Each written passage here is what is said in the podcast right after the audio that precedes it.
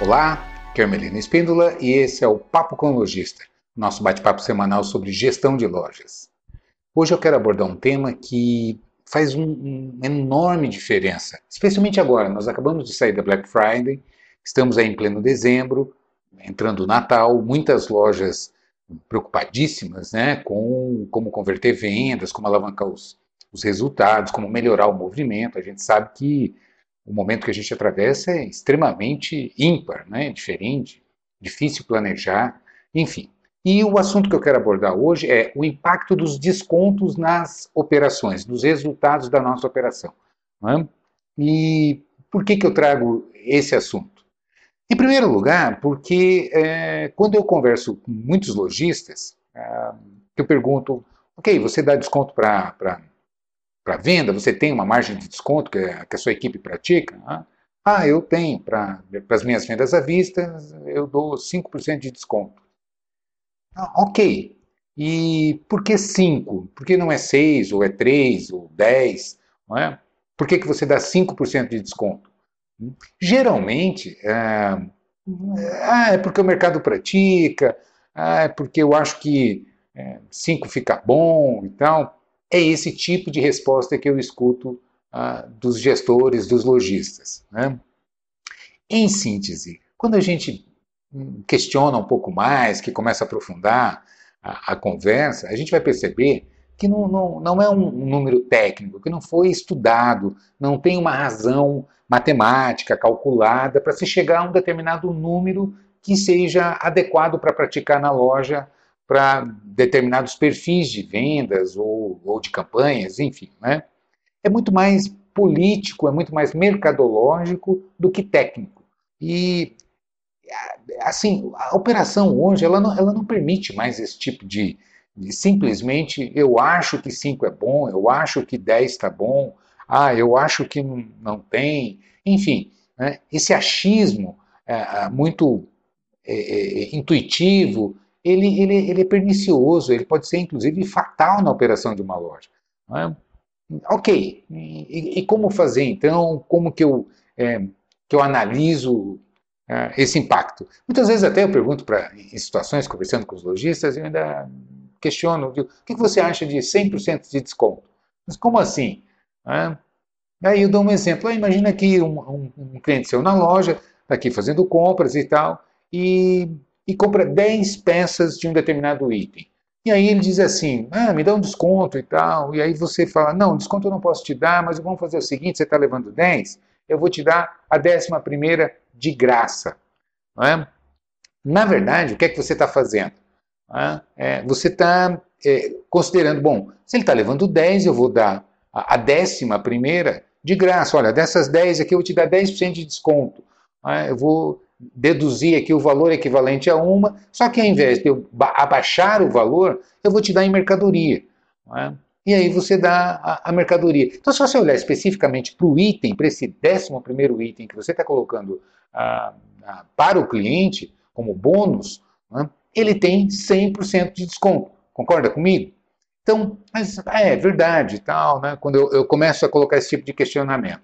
Bom, o, o que, que isso implica na prática? Primeiro, é importante a gente entender o contexto dentro da operação quando a gente vai falar de desconto, quando a gente vai falar de resultado, quando a gente vai falar de alavancagem de faturamento, redução de despesas, ticket médio, fidelização de clientes, capacidade de competir no mercado. Percebe que são várias, é, é, é são vários ingredientes que entram aí na, na, nessa avaliação.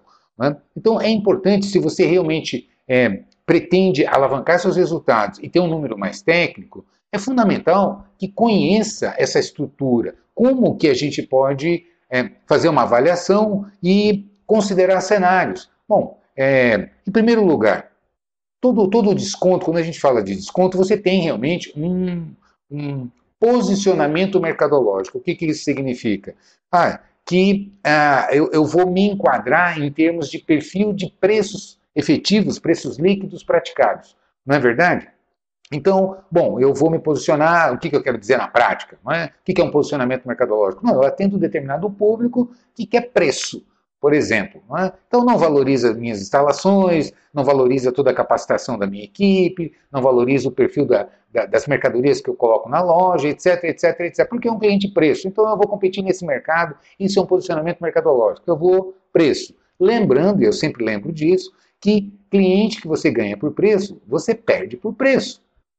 É simples assim. Não é? É uma opção de, de, de, de, estratégia, de você focalizar esse mercado, tentar buscar e participar desse mercado? Sim, é uma estratégia. Mas ela tem é, ganhos e perdas, né? ela tem vantagens e desvantagens. Uma das vantagens é que você realmente fica com um preço imbatível, realmente você tem que praticar o preço mais barato do mercado. Então, isso cria um diferencial para atrair é, esse público que quer preço. Né? E, e por conta disso, evidentemente, você vai ter que sacrificar uma série de coisas. Você não consegue entregar alta qualidade de atendimento, de estrutura e preço, né?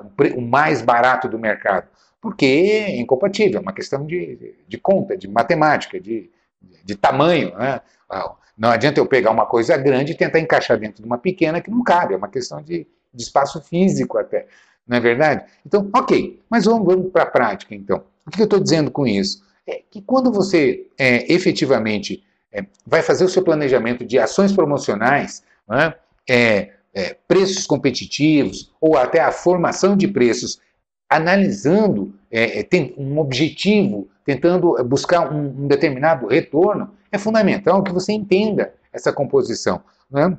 Então vamos lá. Uh, o primeiro aspecto é isso. Ok, então vamos fazer uma análise mercadológica. É, se eu realmente vou é, estabelecer uma política simplesmente de preço, eu tenho que entender que eu preciso sacrificar muita coisa, eu vou atrair um tipo de cliente que só valoriza preço, não valoriza mais nada, e o dia que meu concorrente estiver mais barato, ele vai comprar lá. Por quê? Porque ele só valoriza preço. Ele não é, reconhece outros valores que a gente agrega ah, nos nossos produtos e nos nossos serviços, né? que é esse composto que vai realmente formar a percepção do cliente. Se o cliente não valoriza nada disso, então esse cliente que é, eu ganho por preço, eu sei que eu estou correndo um seríssimo risco de perdê-lo também por preço. Né? Então, essa é a primeira análise que a gente precisa fazer. A segunda análise é, ok, mas eu preciso uh, ter campanhas promocionais, eu preciso, de certa forma, gerar tráfego na minha loja. Ter alguma coisa, né? é o, o, que todo negócio faz. Você passa na frente do supermercado, está cheio de placas lá, com alguns produtos em destaques, com, com, com preços super promocionais, você vê propaganda na televisão, a gente vê algumas campanhas de, de produtos promocionais, ou seja, você anda no shopping e vê as, as vitrines adesivadas com. É? Às vezes você tem lá um cardápio de produtos em promoção, por algum motivo qualquer. Ou porque aquela loja está com um excesso de estoque, ou ela já comprou aqueles determinados itens justamente pensando em, a gente chama de produto de vitrine, produto de porta de loja, né? para ter ali a, as suas iscas, né? seus chamarizes para puxar cliente para dentro da loja e assim por diante. Então, é, é importante a gente entender é, é como que isso é estruturado para que você, é, a partir da, bom, desse planejamento, o que, que você quer, você estabelecer as suas políticas nesse sentido, mas, acima de tudo, os cálculos que você vai fazer. Né? Como chegar a um resultado e dizer assim, não, esse número para mim ele é mais indicado. Para que isso aconteça, você precisa de uma série de requisitos. É? Antes de mais nada, é importante entender a diferença. Toda loja você tem, basicamente, quando você fala de resultados, a gente tem dois grandes resultados, efetivamente, que a gente analisa, que é lucratividade e rentabilidade da operação. É? Parece que é a mesma coisa, muita gente trata como sinônimos, mas não é. é? Tecnicamente, quando você fala de lucratividade, você está dizendo do resultado do seu faturamento. O que, que significa isso na prática? Significa que quando eu fecho ah, o meu mês, eu vou lá fazer, puxar um DRE, né, um demonstrativo de resultados do exercício, então vou puxar lá meu faturamento, é? menos impostos, menos o CMV, o custo da mercadoria vendida, e vou ter então um lucro bruto. Aí eu tiro minhas despesas de vendas, minhas despesas variáveis, minhas despesas fixas, as financeiras, e resultado e vou ter um percentual ali de resultado do, de, desse período, desse mês que eu estou analisando. Isso a gente chama de lucratividade. Exemplo, ah, eu faturei 100 mil, tiro impostos, tiro ah, o custo da mercadoria que eu vendi, tiro as despesas todas e vai me sobrar aqui 15%. Ok, então a lucratividade da minha operação está me dando 15%. E aí eu é, é, questiono um, um, outro indicador que é a rentabilidade. E quando você fala de rentabilidade, é, você aí está analisando não o resultado do mês, mas o resultado do investimento. Sempre eu pergunto isso para o lojista. Ah, quanto você está ganhando? Ah, eu, aqui, essa loja me dá aqui uma média de 15% de resultado. Aí eu digo de lucratividade ou de rentabilidade? E eles não sabem muito bem a diferença. Né? Então, a lucratividade é o resultado do mês, quando você faz essa apuração e tira o seu resultado líquido de, de, de lucratividade, a sua margem líquida lá, final. Né? Ah, quando você olha para o capital investido, então às vezes essa loja que faturou 100 mil e que apurando o DRE resulta em 10%, em 10 mil, falando em números é, exatos, né? você olha lá dentro, tem um milhão de reais investido em instalações, em ponto e em estoques. Né? Então, na verdade, quando você fala de rentabilidade, você está falando de investir um milhão para tirar 10 mil reais nesse período. Então, a rentabilidade nesse caso vai ser de 1%. Então, fazendo esse tipo de análise, essa loja está me dando 15% de lucratividade e 1% de rentabilidade no mês.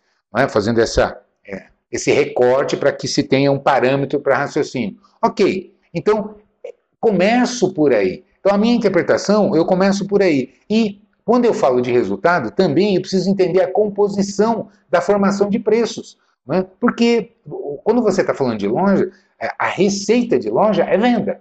Basicamente é venda. A gente até tem uma outra, as lojas que trabalham com crediário, por exemplo, têm receitas financeiras. Mas a atividade fim básica da operação é faturamento, é venda. Né? E quando a gente fala de venda, a gente está falando de preço. E esses preços precisam ser formados. E aí que entra esse debate. Ok, o que, que compõe o preço para que eu entenda até onde eu posso flexibilizar para chegar no ponto que é a provocação desse, desse vídeo, né? que é, ok, qual é a minha, o que, que eu ganho se eu der 10% de desconto, que resultado que eu apuro? Se eu der 5% de, de desconto, o que, que isso afeta no meu resultado final, em termos de lucratividade, em termos de rentabilidade? Percebe? Então, não é simplesmente, ah, 3% está bom, não posso dar mais do que 5%, senão... Ah, e aí, quando a gente pede para ver o cálculo, como é que você chegou nesse número, geralmente não se tem. Ah, então, trazendo para a prática, é, o que, que eu devo analisar para que realmente eu tome decisão mais embasada?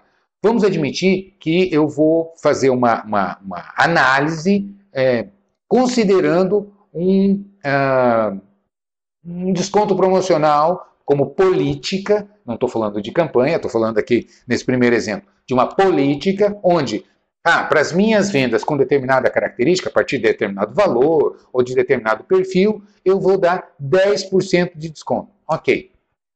Para esse cenário, o que, que, eu vou fazer? Eu, eu vou, então, do meu, do meu preço vendido, eu vou, do meu faturamento, eu vou considerar quantas vendas eu vou fazer efetivamente é, concedendo esse desconto. A gente sabe que muitos clientes chegam na loja, compram, fazem uma compra ou outra tal, e nem, muitos nem pedem desconto, ou pedem superficialmente, você diz, ah, não dá, tá difícil e tal, e eles aceitam, compram, pagam e não, não insistem. E tem outros que se você não negociar efetivamente, você vai perder o negócio. Né? Fazendo uma média geral, você vai atingir um determinado desconto, né? médio. Como que eu sei disso? Considerando o meu preço marcado, né, e os descontos concedidos. A maioria dos sistemas já trazem essa informação. Então, no final do mês, você tem lá seu desconto médio concedido. Né? Então, aí eu consigo ter uma análise do que, que representa. Onde é que ele vai impactar? Ele vai impactar no meu markup. Por quê? A gente chama de markup efetivo. Né? Você tem basicamente dois markups. Né? Um markup né, que é, é para quem não lembra, markup é aquele índice multiplicador que eu ponho sobre o preço de custo né, da mercadoria. Então eu compro por 10, vou vender por 20, então meu markup é 2. Né, eu estou multiplicando ah, o meu preço de custo por 2, ou seja, 100%. Não é isso? Se eu quero colocar 150%, então eu vou colocar 2,5% como markup e vou multiplicar sobre o meu preço de custo para apurar meu preço de venda. Ok, né, isso tem todo um cálculo, porque dentro, dentro da formação de preço você tem o CMV, o custo da mercadoria, você tem impostos, você tem despesas fixas, você tem despesas variáveis e margem de lucro. Esse, esse mix é que compõe um preço, não é isso? É, enfim, então, fazendo a, a, e essa diferença entre o custo e a venda, de baixo para cima, ou seja, partindo do custo para chegar no preço de venda, eu aplico então esse markup. Né, que é esse somatório de impostos, é, despesas fixas, despesas variáveis e margem de lucro. Né? Isso somado tudo vai representar um indicador, um percentual que eu vou aplicar sobre o custo para apurar a venda. Beleza, ok, chegamos ao nosso preço de venda. E aí eu preciso emular é, um cenário, porque dificilmente o que eu marco é o que vai ser o resultado final, a não ser que você trabalhe rigidamente sem conceder nenhum tipo de desconto e não fazer nenhum tipo de promoção. Caso contrário, uma coisa é que você marcou, a outra coisa é que você apurou no final do mês. E é esse número que eu estou buscando agora. Bom, o que, que eu apurei no final do mês? Puxando então meu faturamento a preço de venda e o meu faturamento a preço de custo da, da, das mercadorias vendidas nesse período. Dividindo então a venda pelo, pelo preço de custo da mercadoria vendida, eu vou ter o meu markup efetivo. E aí comparo com aquilo que eu estou marcando. Ok? Então, esse é um primeiro indicador. Eu sempre pergunto, qual é o seu markup efetivo? Então, ele precisa estar na ponta da língua e ele flutua, dependendo exatamente é, de descontos concedidos, de promoções realizadas, de demarcações, como a gente diz. Muitas vezes a gente não consegue acertar 100% nas compras. Muitas vezes você faz determinada compra, não acerta muito, aquilo não gira e você tem que jogar na promoção ou excesso de compras, acaba saldos, né, que acabam ficando na loja, e a gente tem que desovar isso, tem que colocar para fora. Uma das melhores maneiras de se fazer isso é justamente com as promoções. Então a gente aproveita esses saldos para fazer promoções e criar os diferenciais. Né? E isso vai impactar onde? No seu markup efetivo. Então é importante a gente ter ah, essa visão. Assim como as empresas, as lojas que trabalham com crediário, especialmente crediário com juros, juros na venda. Né? Tem muitas lojas que têm crediário e planos até 5 vezes sem juros e de 6 a 10 a 12 vezes com juros. Né? Isso gera um spread, isso gera uma receita financeira nesses planos mais alongados que vão impactar onde? No faturamento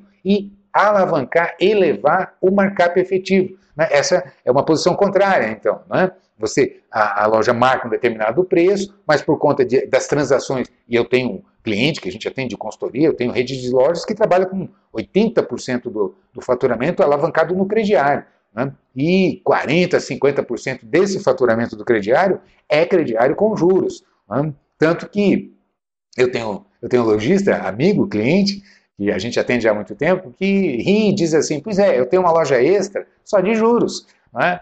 Porque não tenho estoque, não tenho ponto, não tenho funcionário, não tenho nada, mas o faturamento que eu tenho no mês de juros, nos crediários com juro, representa um faturamento de uma loja da rede. Isso para uma rede de 15 lojas, para se ter uma ideia é, como é representativa é, essa receita que é agregada. E isso, no final, se reflete em markup. Tanto que, especialmente, especificamente essa rede que eu estou é, lembrando aqui, é, o, markup ele sobe muito, ele sobe em 50% do que é marcado.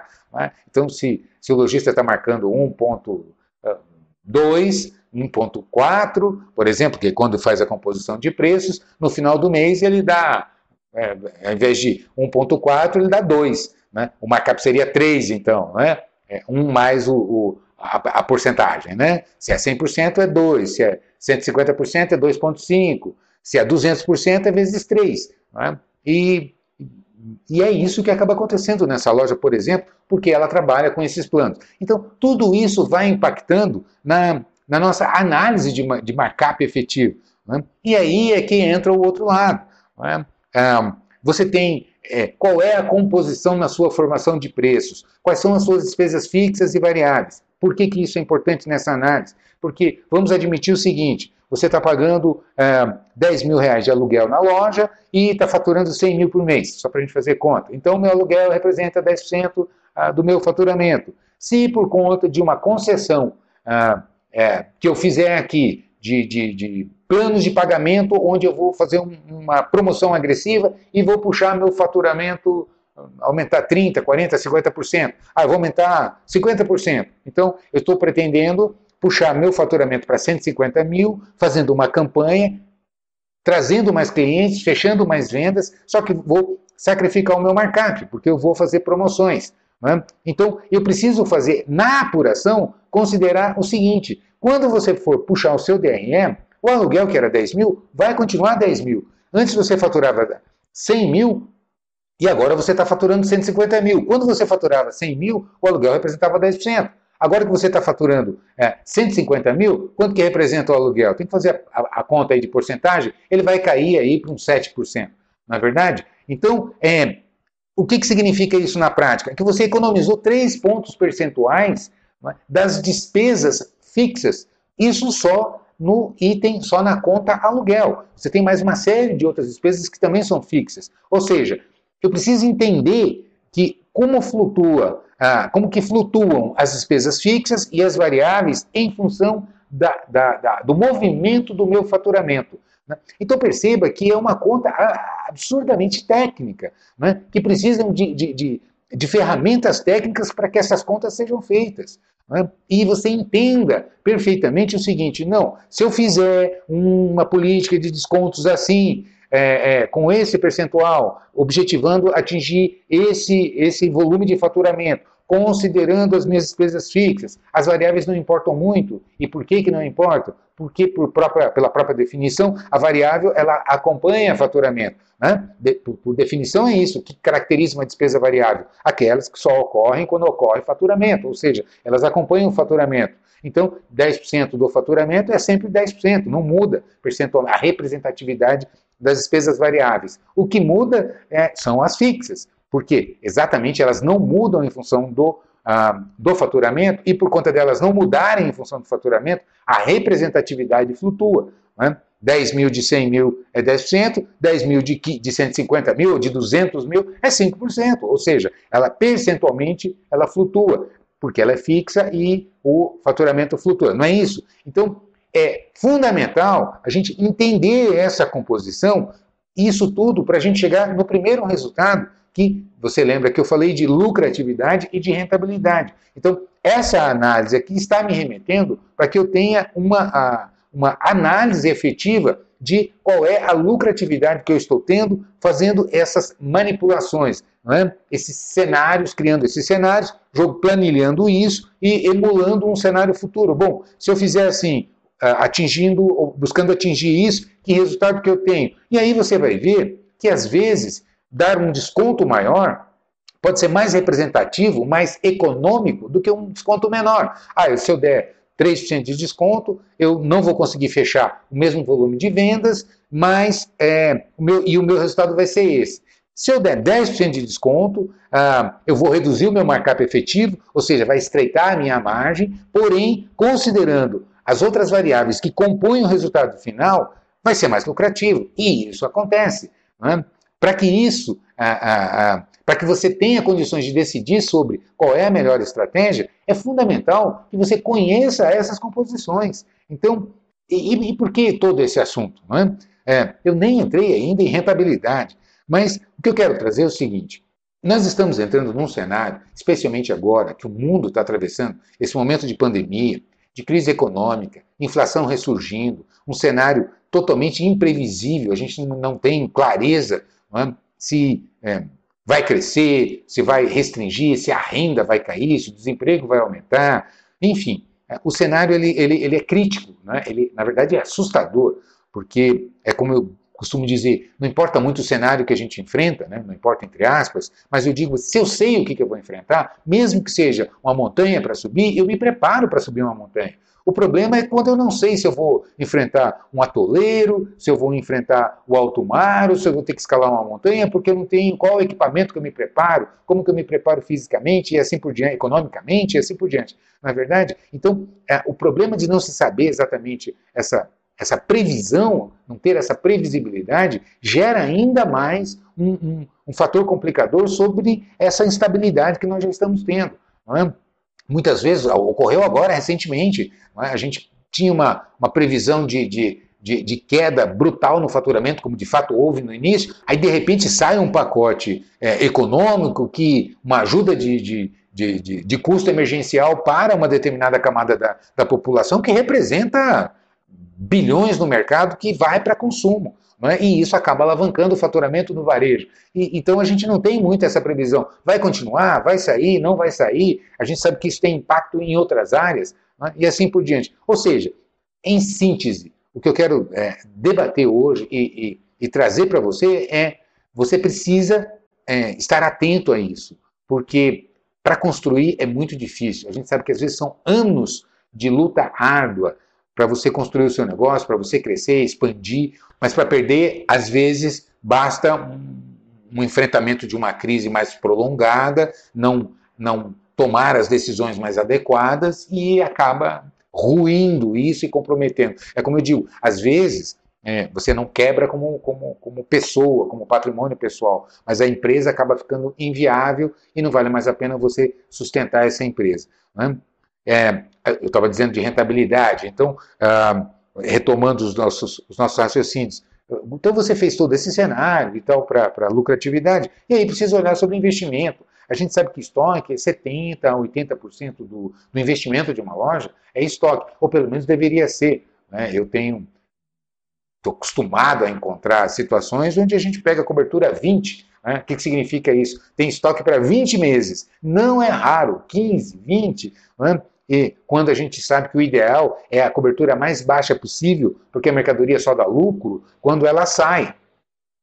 Quando ela entra, é conta para pagar. Não é verdade? Então, o movimento completo é que gera o resultado que a gente precisa. E quanto mais rápido for esse movimento, mais vezes deixa o resultado líquido no nosso caixa. Então, quando eu tenho um estoque muito alto, para ele fazer esse movimento completo de entrar e sair, né, esse montante que eu tenho aqui no meu estoque, ele leva um tempo exagerado. Então, a gente sabe que lojas que conseguem trabalhar com cobertura 2, 3, 4, dependendo do segmento, isso muda muito. A gente falando do segmento de moda, né, entre 3 e 5 é o que se dá para trabalhar, para ter variedade de modelos, cores, tamanhos, né, do, depende evidentemente do porte da loja, a, da região geográfica, se consegue ter uma reposição mais rápida e tal. Enfim, mas linhas gerais, a gente sabe que quanto mais baixa a sua cobertura, maior a rentabilidade da sua operação, mais o estoque, esse capital investido em estoque gira, entra e sai e deixa resultado. Né? Se você tem uma cobertura 4, 4 por 1, se você consegue trabalhar com essa cobertura, a gente sabe que você vai rodar esse capital 3 vezes 4, 12. Ou seja,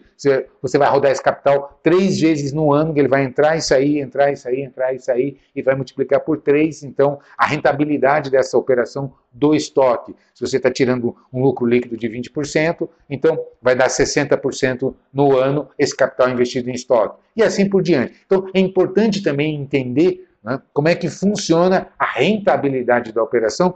Porque ao final você consiga estabelecer quais são as melhores políticas de trabalho. Se você trabalha somente com preço à vista, se você trabalha é, oferecendo descontos agressivos, se você implanta modalidades flexionadas de, de, de, de pagamento, que a gente sabe que o ticket médio é influenciado diretamente pelos planos de pagamento que você coloca na loja. Então, de repente, a gente olhando só para fluxo de caixa, bom, eu vender à vista é ótimo, porque eu vendo, recebo dinheiro imediato no meu caixa. Só que quando você analisa o ticket médio das vendas fechadas à vista, você vê que elas tendem a cair muito.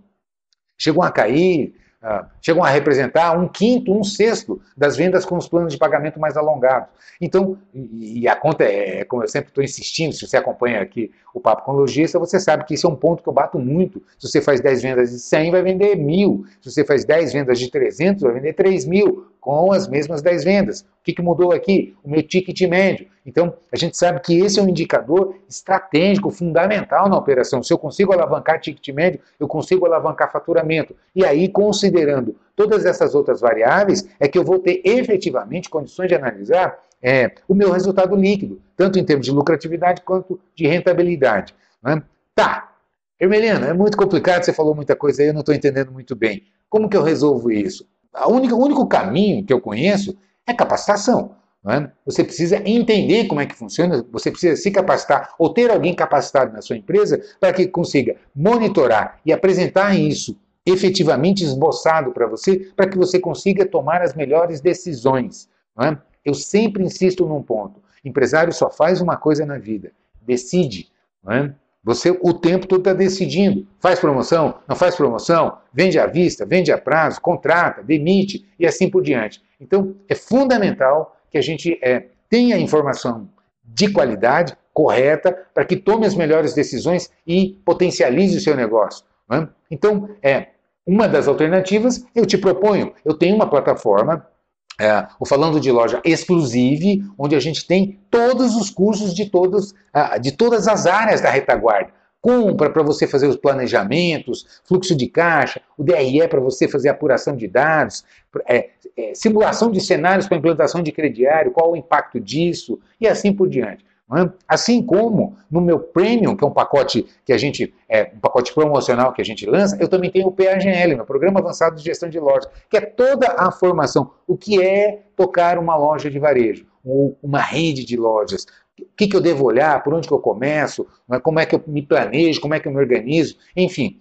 O PAGL é a formação do gestor de loja e o Exclusive são, é uma biblioteca, como eu costumo dizer, uma, uma, uma composição de, de, de, um grupo de cursos, de, desde começando pelo vendedor, pelo gerente de loja, ah, é, pelas lideranças e assim por diante, né? passando por DRE, fluxo de caixa, ah, compras e etc. Né? Enfim, você tem toda uma plataforma de cursos lá à sua disposição é, com um clique. Né? Entre na minha página, falandodeloja.com.br e dê uma olhada, né, que você vai entender tudo isso que eu estou dizendo de maneira simples, prática e, acima de tudo, econômica.